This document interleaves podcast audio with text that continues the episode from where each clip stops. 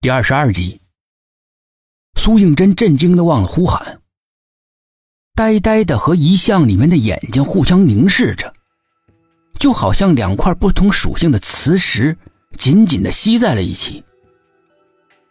那个女主人的头像像摔在地上的玻璃一样，慢慢的支离破碎。苏应真似乎还见到她的身体像肢解一般，东一块西一块的，遍布在陌生的山间。悚然的一惊，猛地移开视线，血腥的画面骤然消失了。苏应真不敢再停留下去，节节后退。背后这个时候，有阵阵阴风袭过来。苏应真猛地一回头，女主人赫然站在他背后。再看看四周，来宾们各自说着话，没有人向他这边看一眼。苏应真明白，这是因为没有人能够看到死者的灵魂。你看得见我，对吗？女主人似乎很惊喜，眼睛里面饱含着期盼。你找我有什么事吗？苏应真迟疑的点点头。我，女主人才说了一个字，眼睛就变得很慌乱。他来了。说完之后，便匆匆的跑掉了。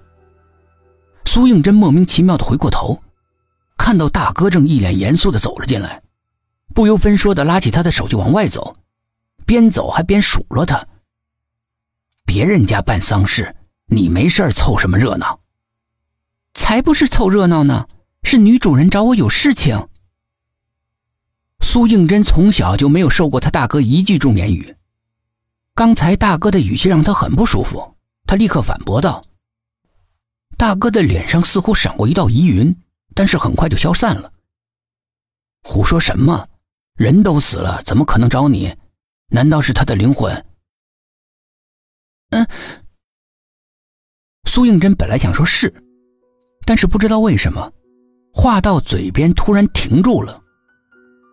大哥迟疑的盯着他，也没有吭声。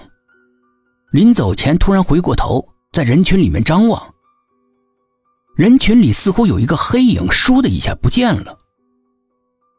兄妹两个回到自己的家里，苏应真就想回房睡觉。这些天不知道是不是前些日子累到了，整个人特别想睡，见到枕头就想躺下。可即使是这样，他还是觉得每天头昏脑胀的。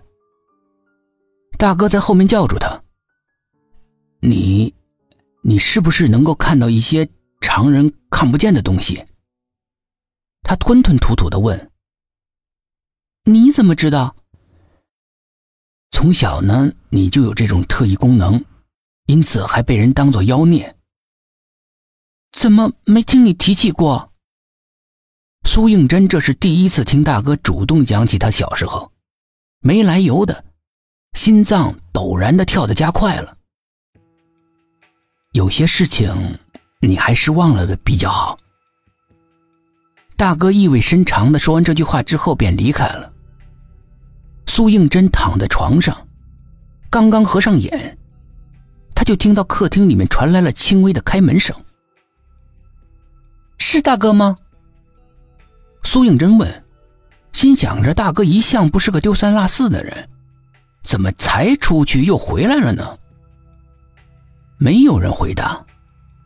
苏应真顿时睡意全无，心紧缩了一下，想要起床去看看，却看到门口出现一个人影。定睛一看，竟然是对面的女主人。他呆愣愣的看着他走近，当心你。女主人才说出这三个字，突然间惊慌四顾，骤然的消失了。苏应真也感觉到房间的气氛不对。似乎还有什么别的不可言喻的东西存在，那种感觉就像是被人狠狠的盯梢。那个看不见的目光阴冷又无情，让人感觉到非常的不舒服。但是瞬间这种感觉就消失了。房间里有别的鬼。苏应真有些愤愤不平。果然，那个风水师和其他的风水师一样。是一路货色，装神弄鬼、骗人钱财，